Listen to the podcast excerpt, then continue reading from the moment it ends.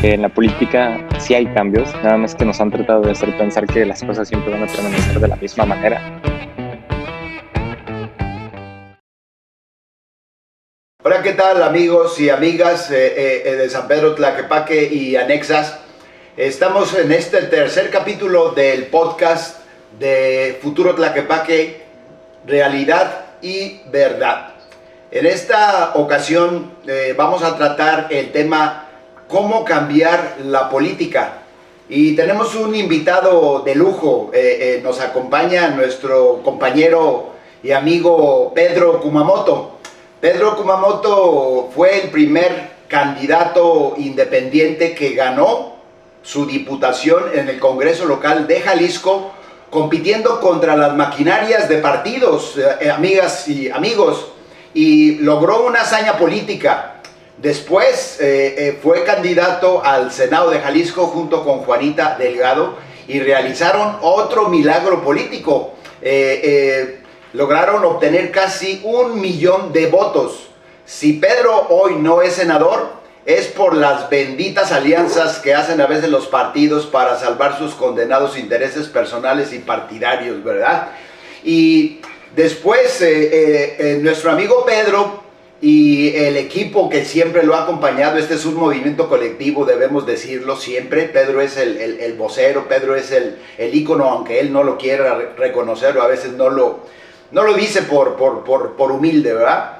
Eh, eh, se dieron a la tarea y ahí eh, coincidimos muchos corazones en esta causa de convocar a la formación de un partido político local. El partido se llama Futuro y es toda una realidad.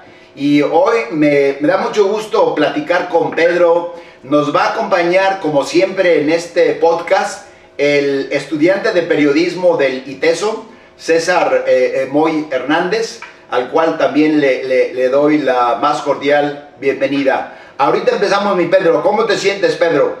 Pues primero que nada, muy, muy contento de estar aquí, de saludar a las personas de Tlaquepaque. Es para mí un verdadero gusto. Y por otro lado, pues muy emocionado. Creo que, como bien dices, Jorge, eh, en la política sí hay cambios, nada más que nos han tratado de hacer pensar que las cosas siempre van a permanecer de la misma manera, ¿no? Y creo que, pues, esta es una oportunidad para platicar cómo se hacen esos cambios. Excelente, Pedro. Le, le voy a ceder la palabra a Moy, porque el podcast pasado, Pedro, nuestros amigos y amigas de Tlaquepaque y Anexas, Debo decirles a quienes nos escuchan desde, desde las redes, a quienes les gusta navegar por la digitalidad, por lo virtual, que estamos haciendo un enlace en Londres, creo que es donde se encuentra Pedro, Tlaquepaque y Moy está en Guadalajara, si no me equivoco, Moy. Ah, en Tlajoyork, como le dicen los, los, amigos, ¿verdad? Entonces, es un, es un enlace de tres eh, eh, eh, puntos distintos y nos eh, da muchísimo gusto compartirte la información que vamos a proporcionar sobre el tema cómo cambiar la política. Entonces, Moisés, si nos eh, puedes apoyar con un recuento de lo que discutimos en el podcast pasado, qué era la política, quiénes la hacían, para qué, y cerramos con cómo estaba la política en México. Adelante, mi estimado Moy. Muchas gracias. Eh, pues para empezar, un placer estar trabajando el día de hoy tanto con Pedro como con usted, Jorge. Contigo, eh, contigo hombre. como contigo, la costumbre. Eh, el podcast pasado hablábamos acerca de lo que era la política. con el ingeniero Felipe llegamos a diferentes conclusiones.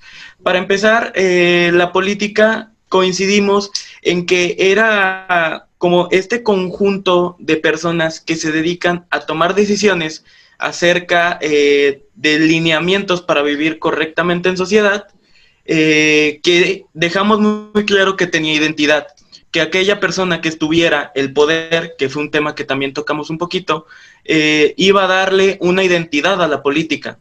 En este caso, eh, dialogábamos acerca de que la política actual en México tiene mucho que ver con intereses eh, más que con satisfacer las necesidades sociales. Y finalmente eh, coincidimos en que para poder tomar buenas decisiones y poder tomar buenas acciones desde la política es necesaria la escucha de la sociedad, es necesaria la participación ciudadana y es necesaria que aquella, aquella persona que tiene el poder tome las decisiones desde escuchar a las personas que están, eh, están viviendo la realidad eh, social en México, ¿no? Entonces, pues partiendo de esto, yo creo que ese sería un resumen muy general, invitar obviamente a escuchar el podcast pasado para conocer más a fondo, y el día de hoy, pues lo que nos atañe es cómo se cambia la política, ¿es posible, no es posible? ¿Qué, qué, qué pasa? Eh, sí, estimado, estimado Boy, Aterrizamos también para cerrar con broche de oro esa excelente recuperación tuya con el tema de mejorar la democracia, ¿verdad? Y por eso queríamos compartir con Pedro eh, eh, eh, este tema y, la primera pregunta obviamente que, tenemos ahí para, para, Pedro es, desde, desde la experiencia de Pedro y los, los muchachos, las muchachas que lo, que lo acompañan, Pedro, la pregunta directa, ¿es posible cambiar la política? Y ustedes, Pedro, ¿cómo le han hecho para que, para que nos ayudes, Pedro, compartiendo con, con nuestros navegantes eh, que quieren escuchar, obviamente, tu experiencia concreta? Porque ustedes han cambiado la política y están participando en un proceso de cambio muy importante. Este, apóyanos, por favor, Pedro. No, muchas gracias, Moy y Jorge. Pues creo que sí, o sea, la respuesta más sencilla es eh, la política al final eh, del día tiene que ver con lo que hacemos como seres humanos, tiene que ver con cómo nos relacionamos con nuestro entorno, cómo nos ponemos de acuerdo, cómo resolvemos los conflictos. Y desde luego, estamos eh, habitados por, una, por un tipo de, cultura política específico, ¿no? Y estamos acostumbrados, pues, a que quien levanta la mano para, para participar dentro de la política tenga como intereses finales el hacerse de recursos económicos, de brindarle, eh, digamos, como ciertas satisfacciones eh, relacionadas con la corrupción, con el casicazgo y, bueno, un sinfín de cosas, pero eso no necesariamente es la política, ¿no? Entonces, en términos generales, yo lo que invitaría a quienes nos están escuchando es que por un momento se pongan a pensar que la política no tiene que ver con todas estas cosas, pues todos estos vicios y lacras que estoy mencionando, sino que la política es justo ponernos de acuerdo y organizarnos. Y en ese sentido, pues ustedes probablemente que nos escuchan hacen política en su colonia, en el día a día, en los espacios eh, educativos en donde participan. Vaya, la política es, a final del día, una actividad humana que permanece y que está presente en, todas nuestra, en todo nuestro día a día, ¿no? Entonces, eso por un lado, y por otro lado, la política electoral, en todo caso, que es en la que participamos, pues por muchos años nos han tratado de hacer pensar que es la única vía. Y desde luego, la vía en la que hemos participado sin sobornar a los votantes, sin entregarles regalos a cambio, sin estar eh, negociando espacios para poder llegar a, a los lugares donde se toman las decisiones. Y digo, eso también tiene sus complejidades y sus dificultades, pero sí se pueden hacer estas modificaciones de comportamiento de eh, quienes participamos en las instituciones. Y pues yo lo que creo es, es algo bien simple y, es que cuando tú hagas una negociación dentro de una, digamos, el Congreso, un cabildo, un espacio de toma de decisiones, eh, digamos que mi máxima es que tú no puedes ser el único beneficiario de esa decisión tienes que ser, siempre pensar que tú no puedes ser el beneficiario de, lo que estás haciendo. Eh, digo, si te toca que, por ejemplo, este, estás haciendo una negociación y logras abrir la brecha para que más jóvenes tengan vivienda, bueno, pues en ese caso me tocaría a mí también, ahí no, no habría ningún problema. Pero una negociación en donde lo único que venga son beneficios para ti, pues eso evidentemente está acabando con el espíritu de la política. Y es una realidad hoy por hoy en nuestro país, sí, pero no necesariamente tiene que ser así siempre. Gracias, Pedro. Moy, ¿alguna pregunta sobre eh, eh, la respuesta de Pedro? Me llamó la atención esta parte de las negociaciones. Eh, quisiera saber, en ese caso, cuáles serían, no sé, tres principales negociaciones, hablando, por ejemplo, de raíces de aspectos a cambiar en México, que se están llevando actualmente. ¿Qué, qué negociaciones son importantes tomar en cuenta hoy en día? Mm, yo lo que diría es que tenemos que estar muy atentos a lo que viene para los presupuestos tanto del Estado como de la Federación, porque eh, pues digamos que la mejor muestra de, demostrar que algo te importa es decir, es mostrar pues en dónde está tu bolsillo, en dónde tu dinero. Eso creo que es algo sumamente importante. Por otro lado, creo que eh, reformas eh, relacionadas con, eh, digamos, bueno, ya no se pueden, pero como las que acaban de suceder en el estado de Jalisco, reformas electorales, las cuales pueden quitar tiempo de participación a la, a la oposición o a otras fuerzas políticas. Y finalmente las composiciones de los órganos garantes, es decir, de los órganos autónomos como el INAI, como el INE, o en nuestro caso como el IEPC o, el, eh, o, digamos incluso de la Comisión Estatal de Derechos Humanos o de la Comisión Nacional, creo que son espacios donde tenemos que estar siempre muy atentos. Acaba de suceder una nominación de cuatro consejeras y consejeros del Instituto Nacional Electoral y creo que ahí es donde se alcanzan a notar que incluso aunque se vistan de otro color, los vicios de la vieja política permanecen y que cuando no quedan tus amigos, estás dispuesto a patear y a, pues echar para abajo trabajo de muchísimas personas, ¿no? Pedro, volviendo sobre el caso que, que, eh, representa Jalisco, eh, yo siempre me he preocupado por conocer los movimientos sociales y los movimientos políticos en nuestro país.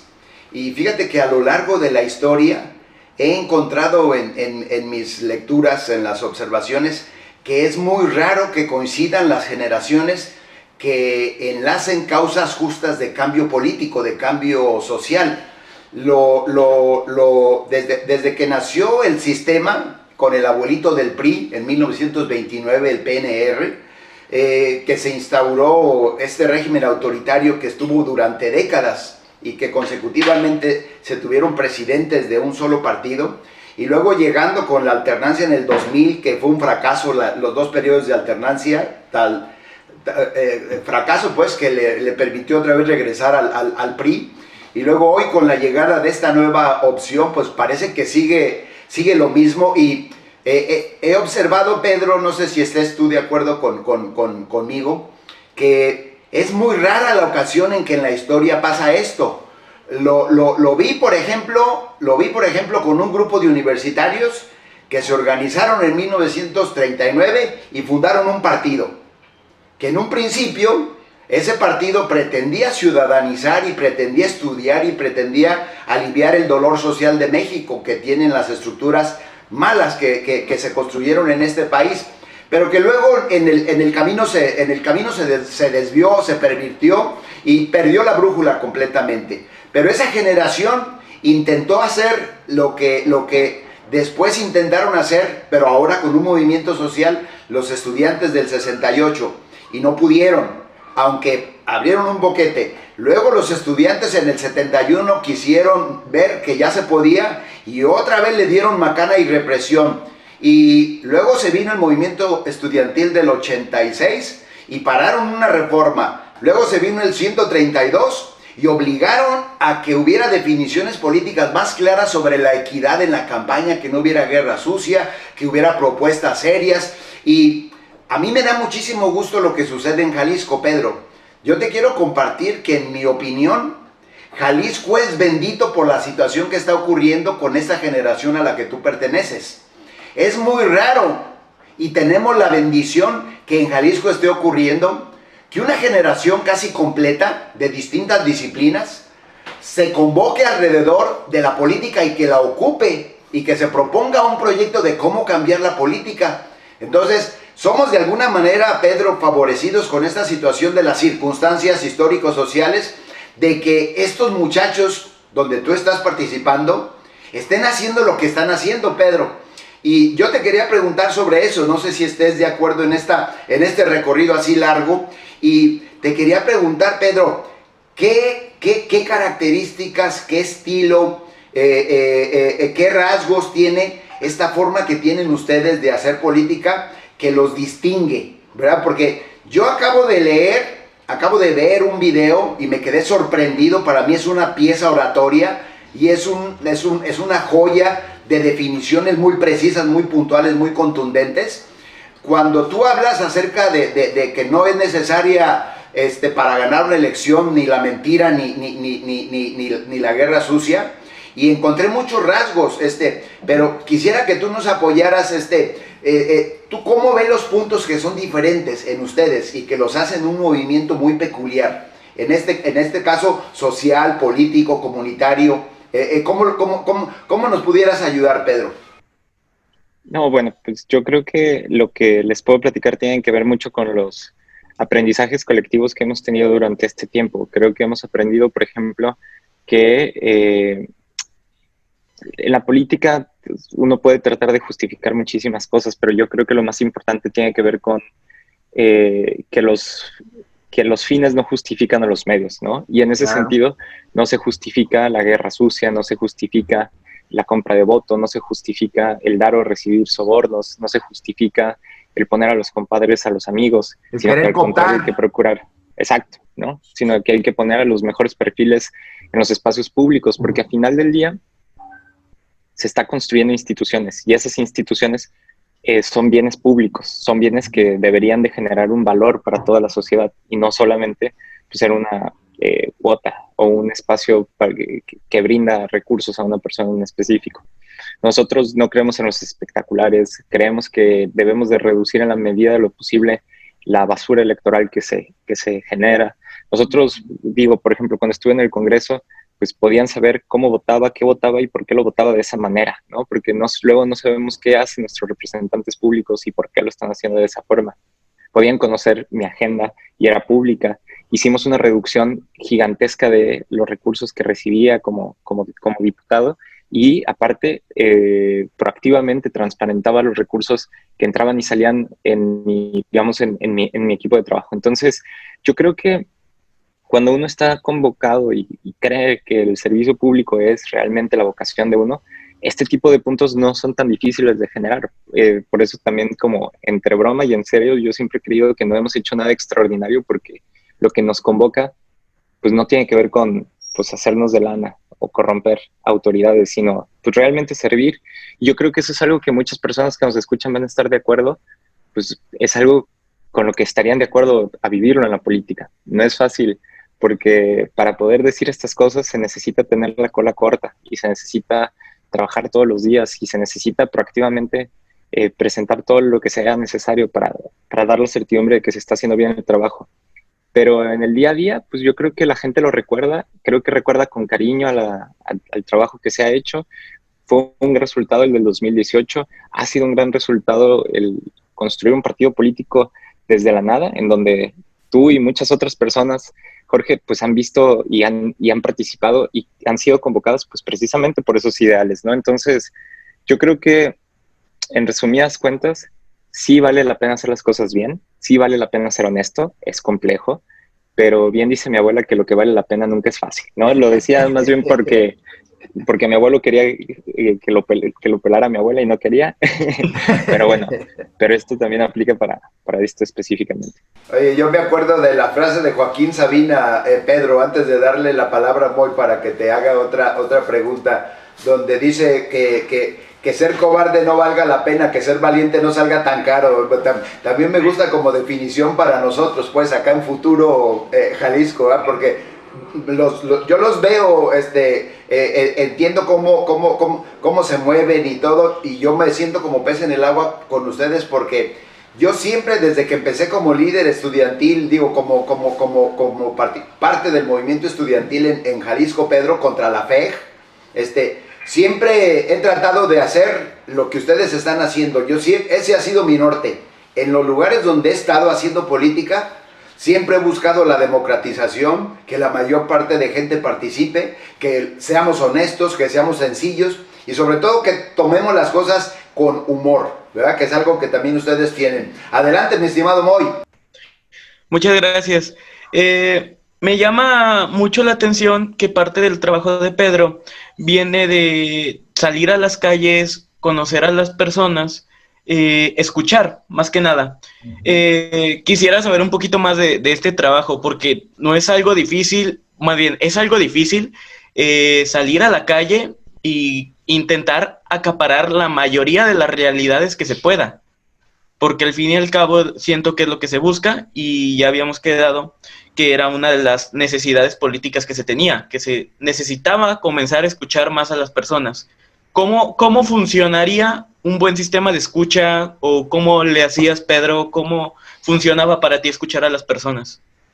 Bueno, son muchas preguntas y aparte muy interesantes porque creo que das en el clavo de, de muchas cosas, ¿no? Este, creo que quienes estuvieron en los gobiernos pasados se preguntan por qué la gente respalda hoy como respalda Andrés Manuel. Te puede gustar o no como gobierna, pero lo cierto es que tiene un diagnóstico hecho a partir de muchos años de trabajo, de unos podrán decir de grilla, otros dirán de lucha, pero el chiste es que son muchos años de estar en la calle. Yo creo que no necesariamente, eh, en lo que no coincido necesariamente con, ese tipo de, digamos, de, de generación diagnóstico, es que todo tiene que ser desde la plaza. A ver, a mí me encanta y yo soy alguien que conoce todo el estado y que te puedo decir que he estado trabajando muy arduamente para poder hacerme de la sensibilidad de escuchar a las personas en el día a día. Y también creo que es muy importante poder utilizar los datos, es decir, utilizar las encuestas, conocer qué es lo que está sucediendo eh, a partir de lo técnico, ¿no? Entonces, creo que la combinación de los dos, la sensibilidad que te da la vocación del servicio público, por un lado, y por otro lado, el tener, el buscar a personas hábiles, a personas técnicas que te puedan dar un panorama de lo que está sucediendo, creo que termina por cerrar la, pues digamos, eh, una llave que creo que vale mucho la pena. En cómo lo hacía antes o cómo lo he hecho, te digo, yo creo que eh, uno de los mejores, de las mejores formas de tomar el pulso a la ciudad es estar en el tianguis, es estar platicando con las personas, es ir a buscar a, normalmente es la señora que la mueve en la colonia, ¿no? Que se organiza y que hace rifas para eh, poder sembrar árboles y esos árboles que le venga bien a la comunidad. Esas personas hay que escucharlas porque tienen un grado de inteligencia que muchas veces tampoco los censos pueden demostrar o una dimensión distinta, ¿no? Entonces creo que con la complementariedad de los dos lados se puede construir algo bastante interesante. Bien dice Pedro, bien dice, perdón, Moy, bien dice eh, eh, uno de los documentos de, futuro, este, un pie en la academia y un pie en la calle, ¿verdad? Por algo, por algo está ahí escrito en esos documentos. Pedro, volviendo con, volviendo con, el tema de cómo cambiar la política en México, ¿verdad? Y que ustedes son una muestra de que es posible cambiar la política en, México. Eh, ¿Por qué, Pedro, este, eh, eh, eh, el, equipo es diferente, Pedro? Este, ustedes trabajan ya de, se conocen desde la escuela y yo supongo que por, lo que he visto, por como los he conocido, yo supongo, Pedro, que ustedes son demócratas cotidianamente. tanto en una esfera pública como en una esfera acá individual, social, ustedes se comportan como demócratas. Y, de alguna forma yo he visto que casi nadie trae genes priistas, ¿verdad? Porque es difícil quitarse la cultura política que nos moldeó durante tantos años. Es difícil, aunque estemos en una cosa diferente a, lo que era el partido anterior, pues hay gente que repite esas prácticas. ¿Y ustedes cómo le hacen, Pedro? Este, ¿Qué fue lo que los, qué fue lo que los unió? Y yo insisto con el, tema, sin decirlo, que, sin, que se, sin que se tenga que cacarear este. Ustedes son diferentes de manera natural, Pedro, en política. Yo, creo que algo que eh, tenemos muy claro es que no tendría sentido ni tendría valor hacer lo que estamos haciendo si no podemos ofrecer algo realmente distinto porque ya hay partidos consolidados, porque digamos hay espacios de participación política en donde eh, podríamos tener trabajo, podríamos tener algún espacio de incidencia. Y creo que hay personas muy valiosas en todos los partidos políticos, entonces seguramente podríamos haber encontrado a alguien con quien trabajar.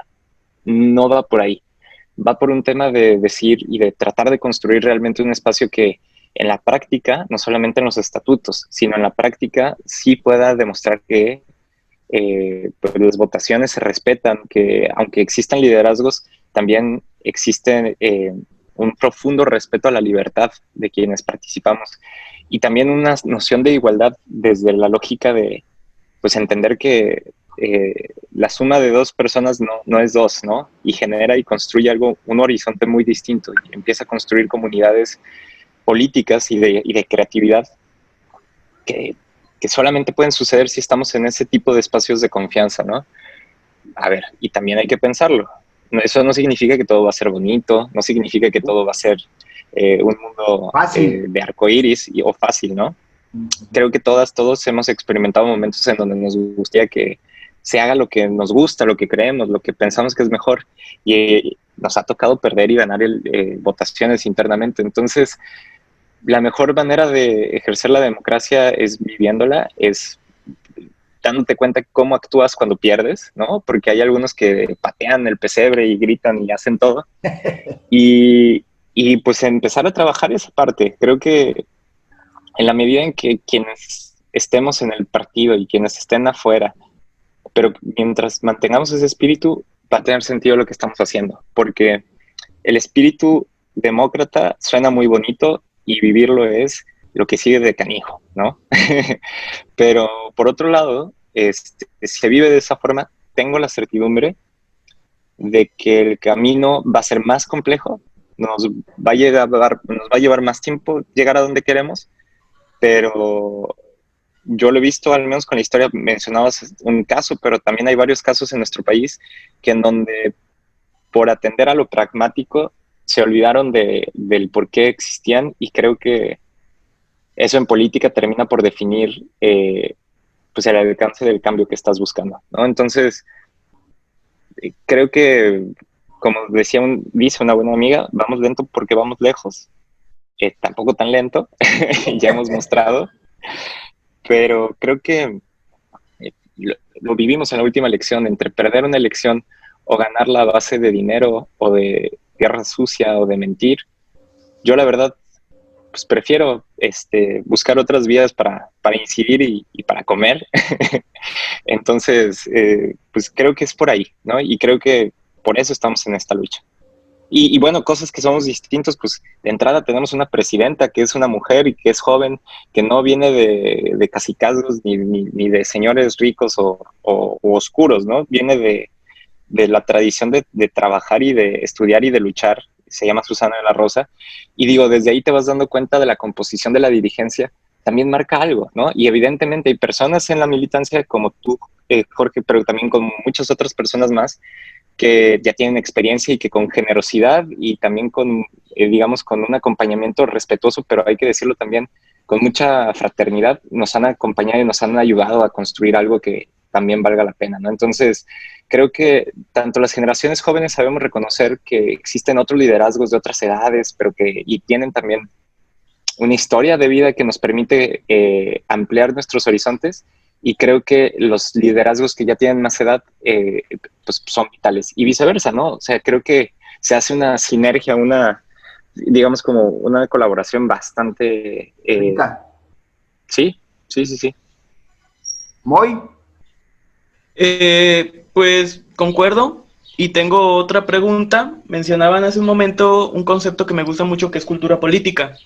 Eh, tomando en cuenta que existe un Estado y existe una ciudadanía, ya se entiende un poquito cuál es, el, cuál es la cultura política del Estado. Sin embargo, la cultura política de la ciudadanía tiende más a la falta de participación, tiende más a la desconfianza, ya dicen desconfío en la política cuando en realidad es desconfío en el gobierno actual. Eh, ¿Cómo sería, sería un cambio dentro de la cultura política de la ciudadanía? Yo siempre trato de decirle a la gente que, me dice que no confía en, los partidos, en quienes están participando en la democracia, que, que en buena medida quienes más se benefician de esa forma de pensar son quienes son corruptos, quienes quieren que las cosas permanezcan de la misma manera, porque en la medida en que las personas comunes, como nosotros, estemos tristes, desvinculadas, sin construir un, digamos, un, proyecto colectivo, quienes ganan son los señores oscuros de la política de siempre, ¿no? Esas personas que siempre han estado en la política porque no van a tener a contrincantes nuevos, no van a haber nuevas opciones, no van a haber alternativas, no van a existir nuevos procedimientos, no va a haber siquiera una idea de un horizonte a dónde ir. Entonces, yo les digo que esta idea de que todo va a ser siempre igual en la política yo tengo la hipótesis, no tengo los hechos, pero, tengo la hipótesis de que lo han promovido muchísimo quienes este, han sido eh, digamos, las fuerzas hegemónicas de la política, porque eso desmoviliza y porque al desmovilizarse eh, logran eh, consolidar su poder. Ahora, no estoy diciendo con esto de que no existan motivos legítimos para sentirse aguitado por lo que ha hecho la política en nuestro país, pero pues yo creo que en un ejercicio de, de sumas y de restas, las cosas sí cambian. Nunca ha sido sencillo y se necesita a muchísima gente para que eso pase. Entonces creo que, creo que sí hay que tener como eso en mente, porque de otra manera se haría una, una idea demasiado ingenua sobre la política, ¿no? Es muy difícil que hayan cambios, pero también por otro lado sería una visión corruptora de la hegemonía que es no todo va a seguir igual y siempre va a pasar y siempre van a ganar los mismos. Eso también es mentira, ¿no? Pedro, en, esa, misma, Ah, perdón. Adelante. Ah, una pregunta más y ya. Eh, y por ejemplo, hablando de mecanismos de participación ciudadana, ¿qué, ¿qué, mecanismos considerarías efectivos o qué tipo de mecanismos considerarías necesarios? Bien. Fíjate que es una pregunta bien compleja porque eh, digo, fui presidente de la Comisión de Participación Ciudadana en la Diputación y siempre he creído en las, en digamos, como en los mecanismos y en las herramientas de participación ciudadana.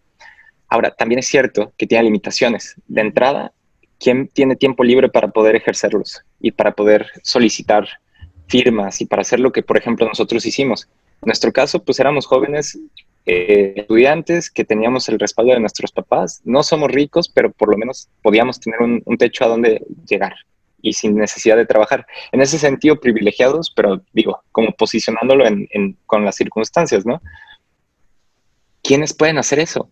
Muy pocas personas, porque muchas eh, personas en nuestra sociedad hoy no solamente tienen que trabajar, sino tienen traslados en promedio del área metropolitana de Guadalajara de una hora y media, dos horas de, moverse y cuando llegan a su casa todavía tienen los trabajos eh, de cuidados y tienen que estar viendo por su familia y todavía tienen preocupaciones. Entonces, yo creo que de entrada, cuando estamos hablando de la posibilidad de participar en la democracia, también tenemos que entender cosas que suenan muy extrañas, pero es el derecho a descansar y el derecho al tiempo libre y el derecho al ocio, porque solamente en ese tipo de espacios, en ese tipo de, digamos, de momentos, se puede configurar una vida política. Y por otro lado, dicho ya esto, los mecanismos que ya existen pueden llegar a servir o no. Creo que todavía estamos muy en pañales para poder decir si, si han funcionado o no han funcionado. Pero una idea que me parece muy poderosa, que tiene muchos años y que digamos que en México la retoman comunidades que están trabajando el tema de la autonomía desde los municipios, como lo hacen los zapatistas, como lo hacen desde Cherán, tiene que ver con los sorteos, los sorteos de cargos, los sorteos de, eh, digamos, de, de, espacios de representación. Digo, esto pasa en México, pero también pasa, por ejemplo, en Irlanda, en donde una parte de una de las cámaras es seleccionada por sorteo, ¿no? Una parte de la cámara es seleccionada por voto popular y otra por sorteo. ¿Por qué? Porque lo que plantea la teoría es que si incluso yo me incluyo ahí, ¿no? Si un político pasa demasiado tiempo en la política, eventualmente se vuelve parte del status quo, de, quienes no quieren que existan cambios. Por otra parte, cuando existe una ruptura y entran personas que no son compadres de, siempre, que no son amigos, que no han hecho este, negocios o sociedades con los mismos, exacto. Lo que permite es que lleguen personas que tienen intereses más alineados con los del día a día, con las personas en el día a día. Y ojo, no con esto significa que se debe de meter a personas a hacer locuras, deben de venir acompañadas de un buen cuerpo técnico que le explique cómo funcionan las cosas, pero el sentido común y la búsqueda de la participación de personas que no son de la élite política también es fundamental. ¿Todos los cargos deberían de ser así? Quizás no. Todo, eh, ¿Yo tengo certidumbre de que esto funcionaría en todos los sentidos? No, tampoco. Lo que trato de decir es que tenemos que empezar a imaginar escenarios en donde personas que hoy no pueden participar en la política pudieran tener una voz dentro de la política. Y creo que eso es lo más importante, que la, digamos, la simetría de poder que hoy existe entre cualquier persona y Carlos Slim es gigantesca, ¿no? Nadie podría decir que somos iguales en términos eh, económicos, pero también políticos. Y yo creo que el, el objetivo de esto es quitar este tipo de, de, de, de, pues sí, de asimetrías de poder entre mujeres y hombres, pero también entre poderosos o ricas, ricos y quienes no tienen esos recursos. Ya estamos casi, ya estamos casi cerrando, Pedro, pero vaya que hay, vaya que hay diferencias en cuanto a la visión política que, que, estamos escuchando con otros líderes que, que, opinan de forma distinta y que más bien este, se parecen, Pedro, a esa, a, esa práctica eh, acostumbrada, eh, eh, como tú dices, en, la, cultura hegemónica prevaleciente, en donde se escuchan frases como el que no tranza no avanza, o como de que un pobre político es un, es un, es un político pobre es un pobre político, o, o, cuando le preguntan, por ejemplo, al exgobernador de San Luis Potosí qué es la moral y dice, o la moral es un árbol que da moras o sirve para pura, y, se oye el, el sonidito. Y hay todavía, Pedro, una visión eh, eh, que sigue siendo hegemónica es mayoritaria, Pedro, en todos los partidos. Yo precisamente ayer discutía con un doctor porque me reclamaba que porque yo siempre he sido honesto y me, y me, decía, que, y me decía que yo soy un pendejo.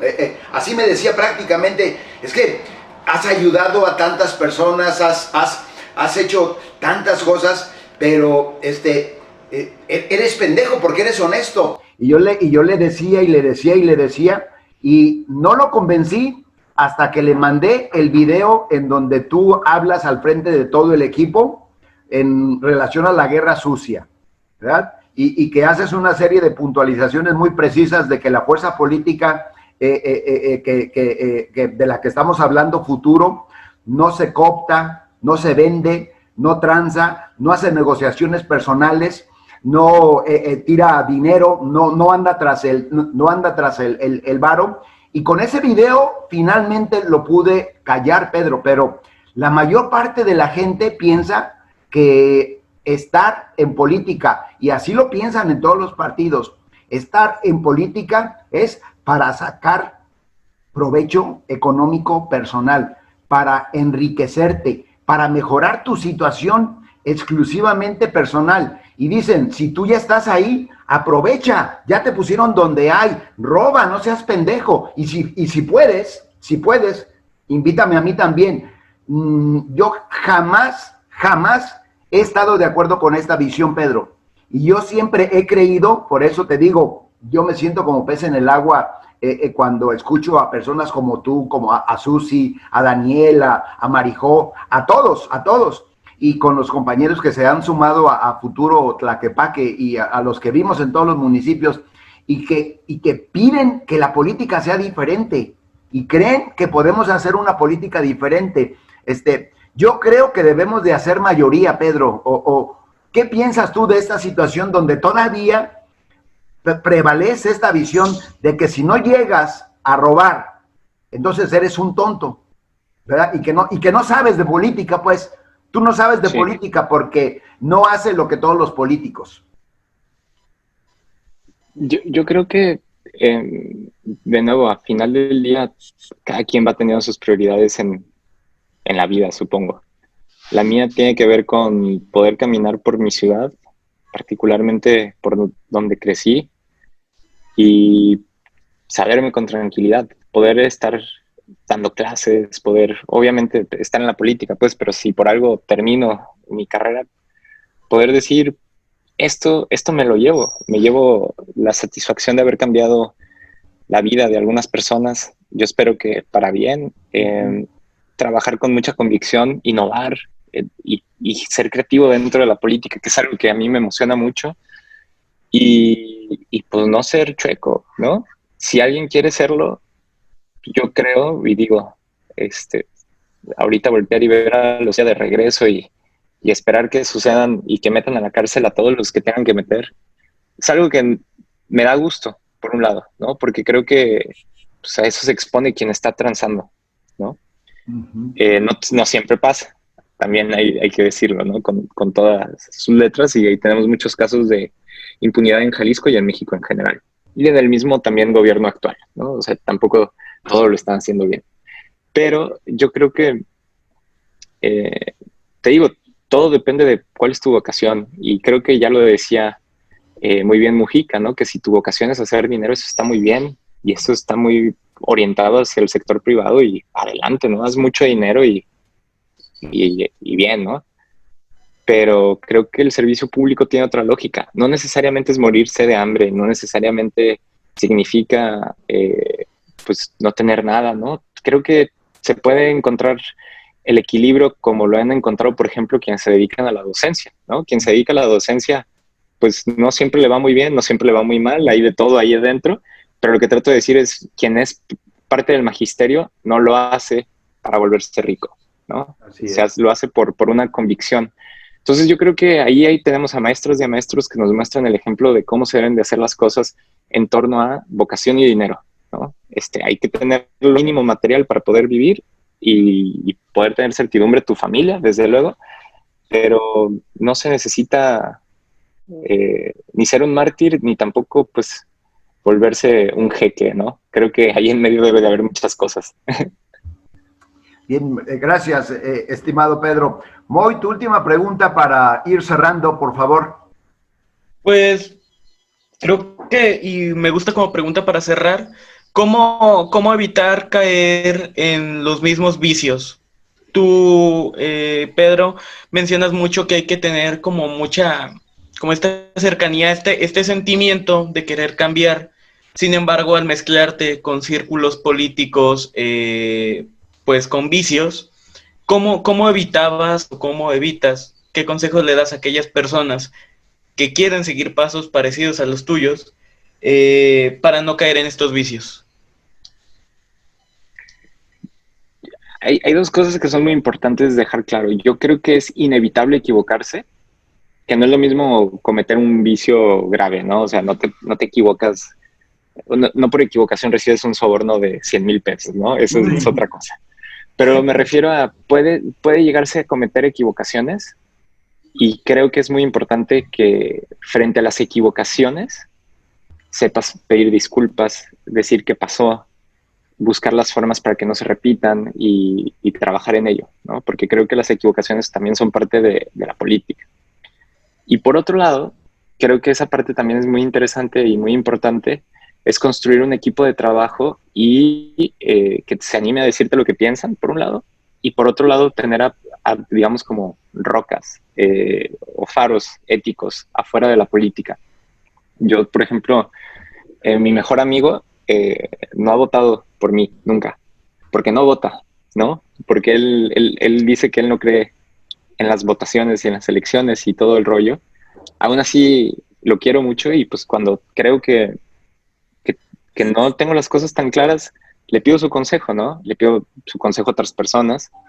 Y el equipo es vital porque ellos también me ayudaron mucho a que cuando yo estaba empezando a equivocarme, no me equivocara, ¿no? Les voy a poner un ejemplo. Cuando llegamos al Congreso del Estado, había un librerote, un escritorio grandote, una oficina para mí solo y a mi equipo le dejaban un rinconcito con una, con una mesita y cuatro sillas maltrechas para que ahí trabajaran. Y yo llegué y lo vi como algo, pues, pues natural, ¿no? En el sentido de que así es como se, se estila, ¿no? Es el, digamos, como el, hábito político. Y ellos y ellas, ellas particularmente se acercaron y me dijeron, oye, pues esto no está bien. Y creo que, y creemos que tienes que deshacerte de todos esos muebles y tenemos que poner muebles más equilibrados que demuestren que estamos aquí en un espacio más democrático. Al principio me costó trabajo, si le soy muy honesto. No necesariamente porque me haya encariñado con los muebles, sino porque pues decía, pero pues, pues ¿qué tiene de malo, no? Y el tener personas vocales con agencia y con, pues digamos, con, con la capacidad de decirte lo que pensaban, me permitió darme cuenta que, y, por eso decía, esa era una equivocación, no era un vicio de la política, pero era una equivocación y me ayudó a darme cuenta que eh, pues estaba cayendo en ella, ¿no? Entonces, yo diría que por ahí, muy, creo que serían como esos dos elementos, saber pedir disculpas, este, corregir rumbo cuando se equivoca y tener personas tanto cercanas como al, al, al y como no cercanas, pero que te puedan hablar, pues sí, como muy en plata limpia. Ok, muchas gracias, Pedro.